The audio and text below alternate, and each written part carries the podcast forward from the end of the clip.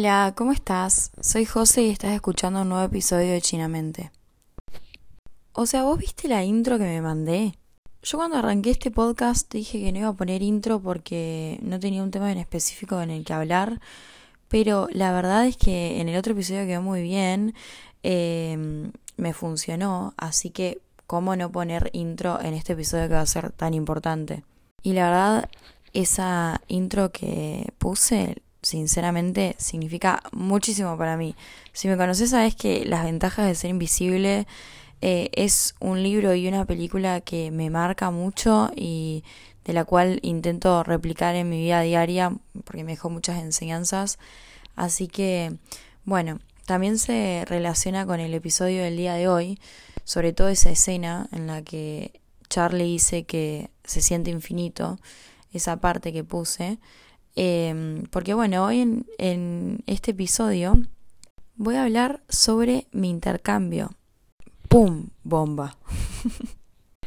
no, pasa que hablar de mi intercambio eh, significa hablar de muchos temas, eh, tocar muchas aristas. Lógicamente tiene, mm, o sea, me dio mucho de qué hablar, me da mucho de qué hablar, porque nada, imagínate que fue vivir cinco o seis meses en Europa, fue emigrar, fue vivir sola, fue conocer gente, fue adaptarme a un nuevo país, o sea, eh, de lo que sea, tengo muchos temas eh, que sacar y esta es la primera vez que voy a hablar acá en este podcast de este intercambio eh, pero estoy segura que voy a hacer muchos episodios al respecto y aparte quizás hay algo en específico que te interese de que hable y también me puedes decir sobre mi intercambio.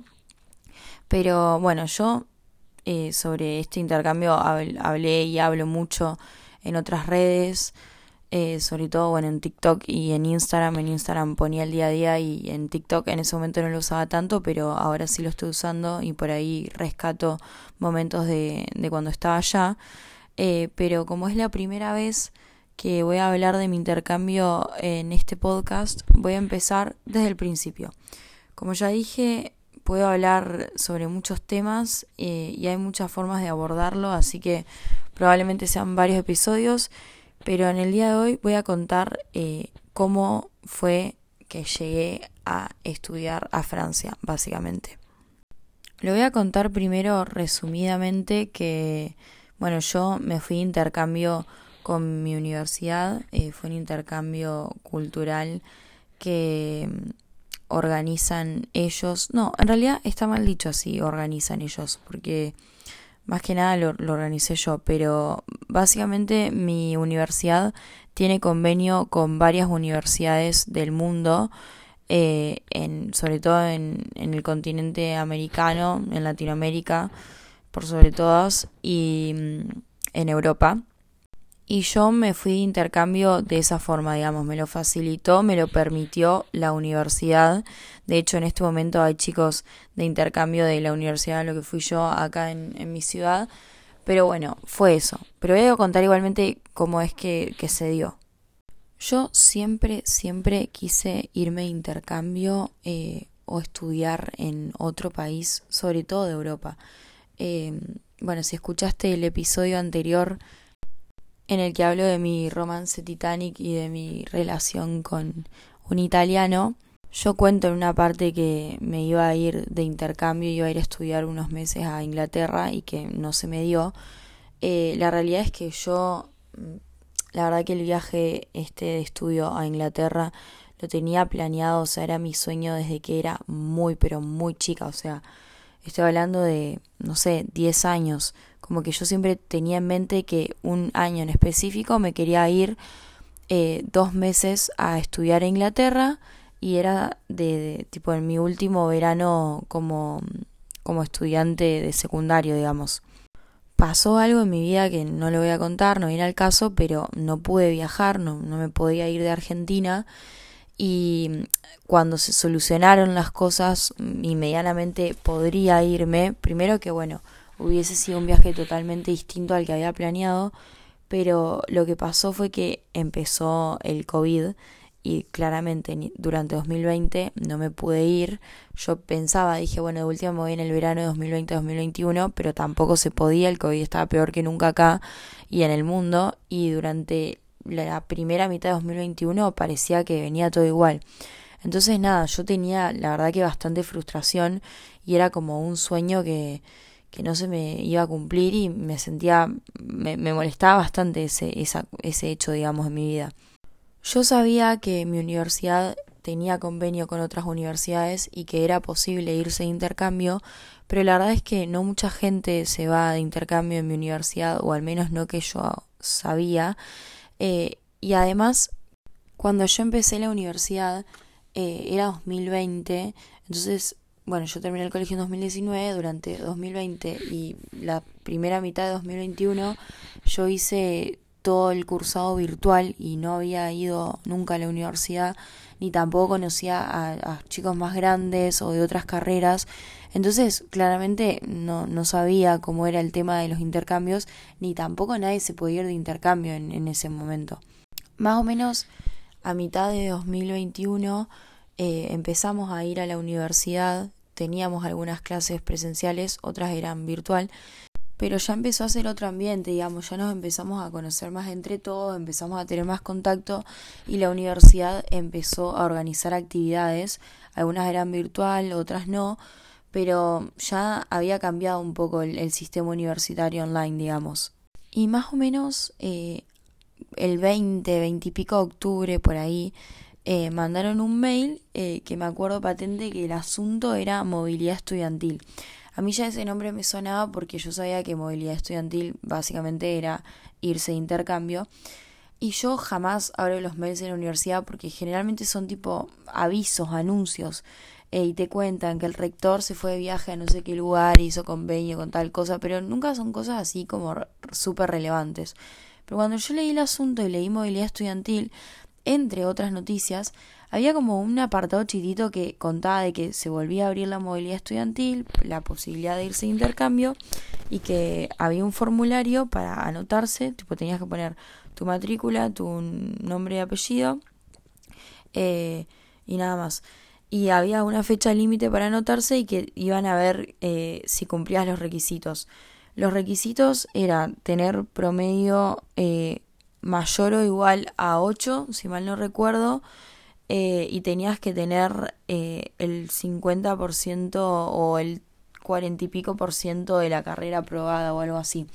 Eh, la verdad que no los tengo muy en claro porque este año cambiaron son mucho más estrictos, pero el año pasado era como que en realidad no se sabía y aparte era muy cercano, digamos, a, al sea, fines de octubre era muy cercano a enero, que era el próximo semestre para irse de intercambio. Entonces, más que nada, como que enviaron el mail porque abrieron la posibilidad de, de irse de intercambio, pero en el fondo sabían que si te anotabas era para irte el segundo semestre de 2022, o sea, ahora en, en agosto o septiembre. Yo me acuerdo patente que estaba en la cocina leí el mail y, mis papás estaban en el quincho de mi casa y como que les grité y les dije si me anotaba y ellos me dijeron como que sí, anotate, pero como que sin pensarlo, digamos. Me anoté hasta pensando que podía ser la movilidad estudiantil en otra ciudad, o sea, en otra ciudad, digamos, de mi país, porque era eso, como que ni yo sabía a dónde me estaba anotando. Me anoté eh, y después me enteré que había chicos de mi comisión que también se habían anotado y yo digo, uy, la puta madre, eh, como que ellos estaban remetidos, como que están reaveriguando y digo, bueno, no, me voy a tener que comprometer un poquito más porque la verdad es que me interesa irme. A todo esto yo no sabía ni a qué lugar podía irme, pero sabía que hay una chica que estudiaba mi misma carrera y que se había ido a Lille, en Francia, y también había hablado esto con una compañera eh, el, primer, eh, el primer año de, de la universidad, como que dijimos que era una ciudad linda, que estaría bueno ir. Eh, yo todo esto teniendo en mente que como que mi sueño siempre fue irme a estudiar a Inglaterra, pero sabía que la universidad, mi universidad no tenía convenio con Inglaterra. Pero todo esto yo pensaba, si me puedo ir a algún lado, me quiero ir a Europa, a algún país europeo, porque, sobre todo por mi carrera en realidad, si, si me voy a algún país tipo Brasil o Chile, eh, nombro estos dos países porque después les voy a contar que era una posibilidad irme ahí. Eh, para mi carrera no me servía tanto porque es como la misma academia, la Academia de Estudios Latinoamericanos, entonces como que no iba a tener mucho sentido tampoco en términos de intercambio cultural. Y bueno, me entero que estos dos compañeros míos estaban averiguando y que se querían ir eh, a Lille, en Francia. Entonces yo me empiezo a poner un poco más las pilas porque yo me quiero ir, me quiero ir. Y bueno, hablo con el, justo el chico que coordina eh, la movilidad estudiantil. Eh, es, es, un chico joven que, nada, él me dio clases en primer año y tenía como un diálogo. Entonces me puse a hablar con él y le empecé a decir, che, mirá, me interesa, anda diciéndome y como que empecé a tener em, un diálogo sobre el intercambio. Y él me explicó y me dijo, mira, la verdad es que nosotros lanzamos lo del intercambio eh, y la posibilidad de la movilidad estudiantil, pero estamos pensando en el segundo semestre de 2022 porque estamos muy cercanos a las fechas y hay muchas universidades que ya cerraron la convocatoria y me dijo, pero igual te voy contando todo eh, y parece que hay universidades que los reciben que son dos, eran dos en Brasil, una en Chile y otra en España, en Valencia no me había nombrado a Lille y como que la única opción que había en Europa era Valencia. Yo soy una persona muy poco fan de España. No hay una razón en específico, pero no, no, me, no me llama mucho la atención. Sé que está mal porque hay muchas cosas hermosas para hacer en España y que a mucha gente le gusta, pero no es un destino que a mí me atraiga mucho. Entonces como que dije, uy, la puta madre internamente, pero digo, bueno, si, si es, eh, es porque tiene que ser, me, bueno, me voy a Valencia, o sea, yo, a, pesar de que, primero, mi sueño siempre fue Inglaterra, no se podía Inglaterra, dije, bueno, listo, Francia me, me reserraba, em, pero dije, bueno, no, yo me quiero ir, eh, esta es una oportunidad, me iré a España, o sea, yo ya tenía eso en la cabeza. Pero a partir de ahí mi actitud de todas formas ya era otra, porque al principio me anoté sin saber a dónde me estaba anotando y a partir de ahí me fui interesando más y más y hablando con mis viejos eh, hasta que bueno, un día fue una, hicieron una reunión y era, las interesadas éramos yo y dos chicas más. Em, y acá es el tema, o sea, a mí lo que me habían dicho es que en España solamente aceptaban a dos alumnas, eh, y éramos tres, ¿no? Entonces ellos se tenían que fijar el promedio y después, bueno, está la posibilidad de Chile o de Brasil. Pero yo en la reunión levanto la mano, pues estaban hablando de esto, y bueno, dijeron que de todas formas iban a llamar para ver si no aceptaban a tres y qué sé yo. Y yo levanto la mano y digo, perdón, yo no me puedo ir a Lille. Y me dice, ¿qué? ¿A Francia? Sí, sí, ¿por qué no? Y ahí, o sea, esta era, estaba el chico con el que yo venía hablando y una, y una señora que es como también la encargada de este área.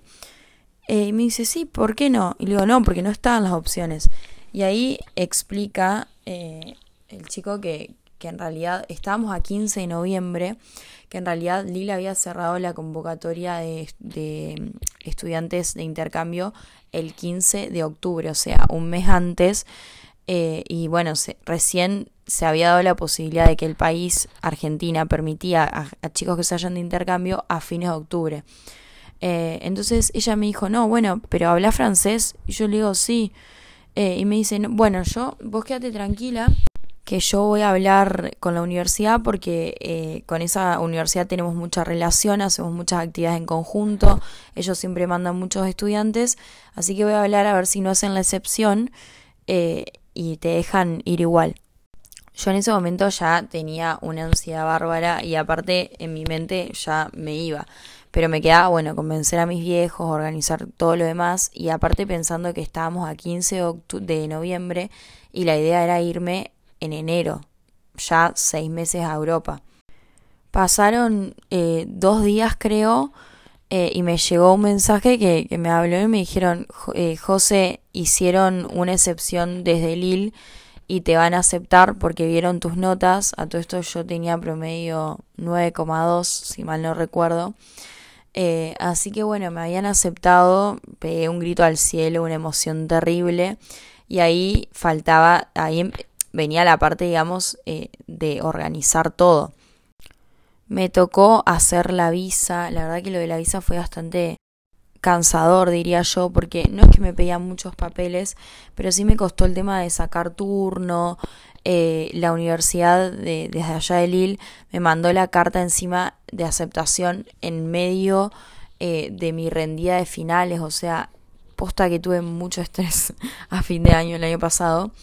Eh, pero bueno, saqué la visa los primeros días de diciembre, ya había sacado el vuelo.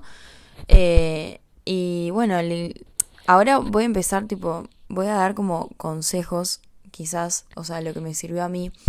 Eh, yo, primero que nada, fui bastante organizada con el tema papelería, como que tenía una carpeta en, en Drive, eh, donde tenía toda la papelería que necesitaba para la embajada.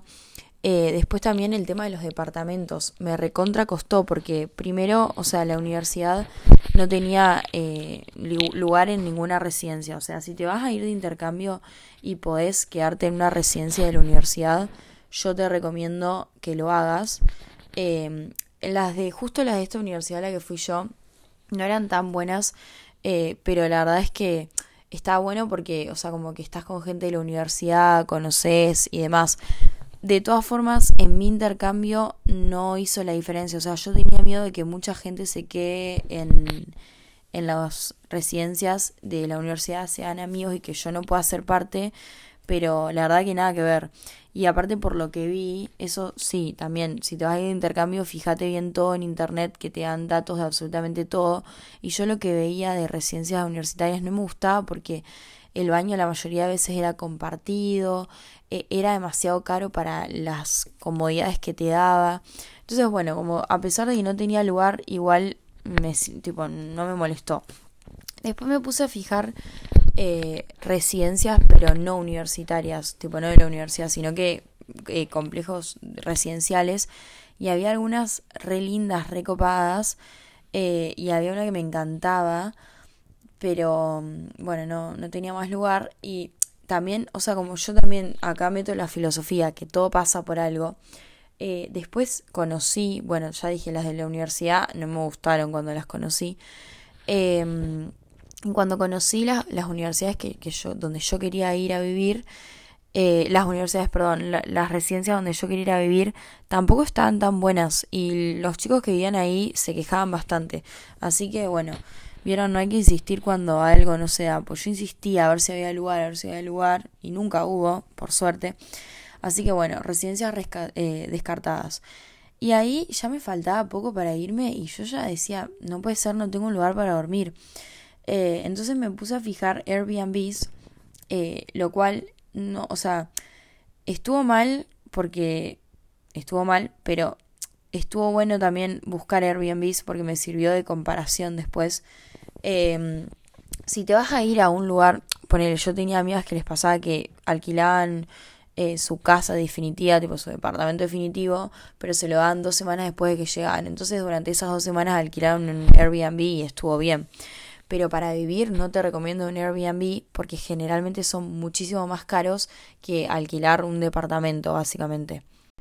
Eh, entonces, bueno, con el tema de la organización yo tenía en Drive una carpeta con todos, todos los datos eh, y después terminé en una inmobiliaria, tipo en una página de una inmobiliaria. Realmente no sé cómo llegué a esa inmobiliaria porque no, no recuerdo.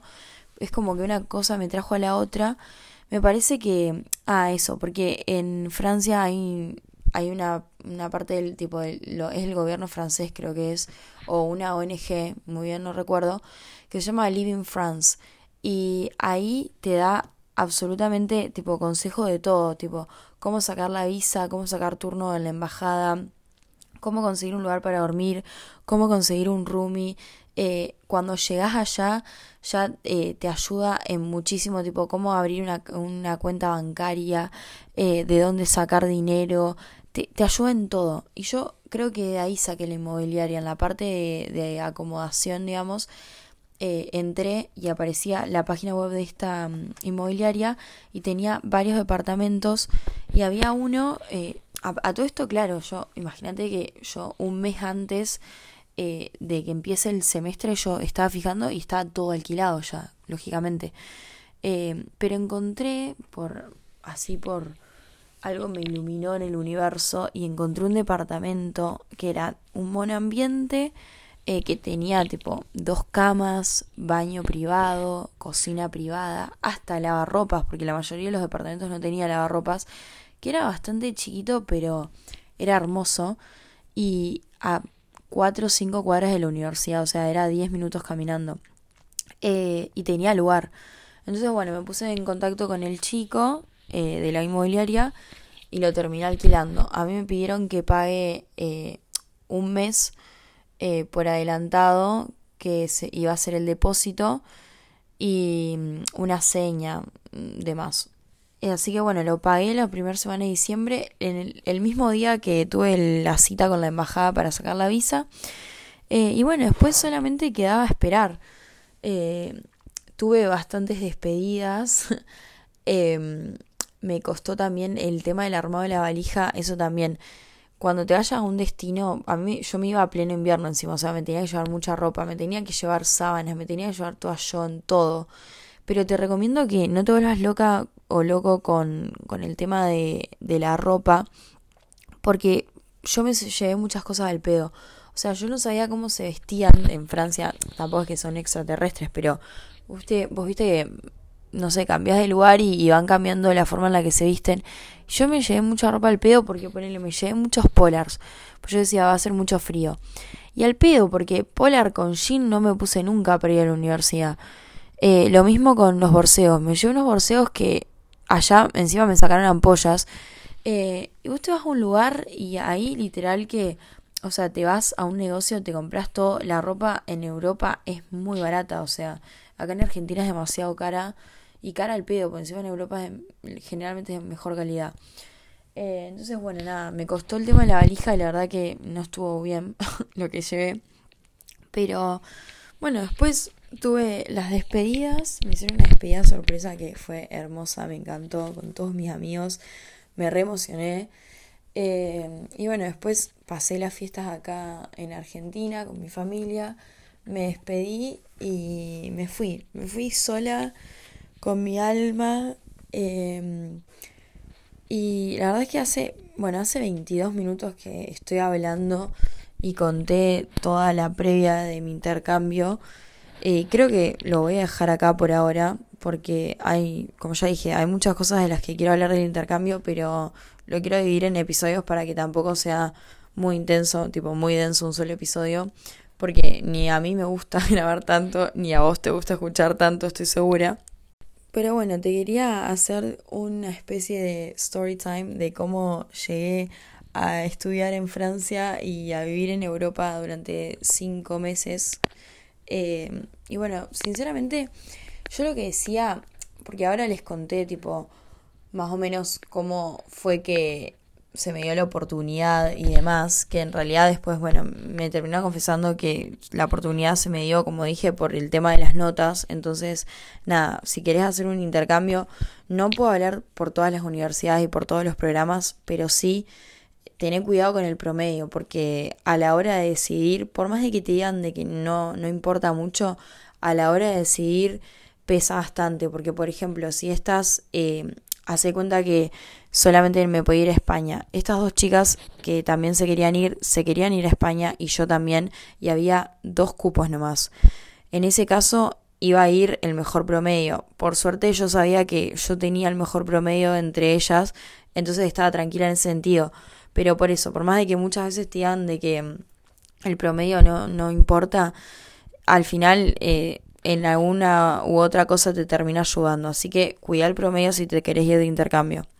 Y otra cosa que yo decía era, bueno, como yo les conté al principio, estaba bastante frustrada porque irme de intercambio era mi sueño y en su momento no lo había podido lograr por cuestiones ajenas a mí y después cuando sí podía hacerlo hubo pandemia, eh, yo estaba bastante frustrada al respecto y yo decía, me quiero, o sea, porque es una locura. A mí me avisaron que existía la posibilidad de irme el 15 de noviembre y el 2 de enero ya estaba arriba de un avión, eh, yéndome a vivir cinco meses sola a otro continente sin conocer a nadie. O sea, vos lo pensás y es totalmente desquiciado lo que hice.